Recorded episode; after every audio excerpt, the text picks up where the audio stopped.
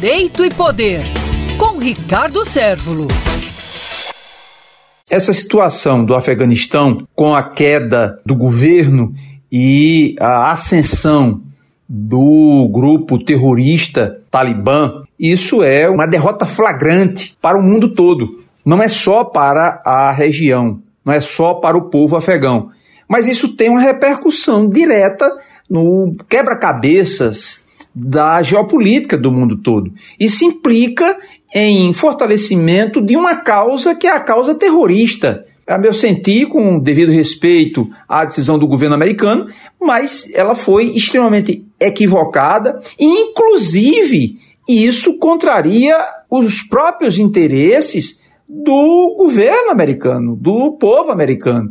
Isso fortalece a causa terrorista, isso fortalece a possibilidade de atentados terroristas, porque tem uma base sólida dentro de uma lógica geopolítica, como eu disse, que não vai se restringir só à situação local, mas no mundo todo. Hoje nós vivemos num mundo conectado, literalmente conectado, e a ascensão ideológica de um lado ou do outro, ela tem uma repercussão em cadeia. Nesse caso, nós não podemos nem falar em ideias ideológicas, mas nós podemos certamente dizer de um governo que é, instala uma teocracia, conceitos ditatoriais, onde não há o mínimo respeito pela dignidade humana, pela vida humana, as crianças e as mulheres irão padecer mais ainda. Será uma situação com o ataque,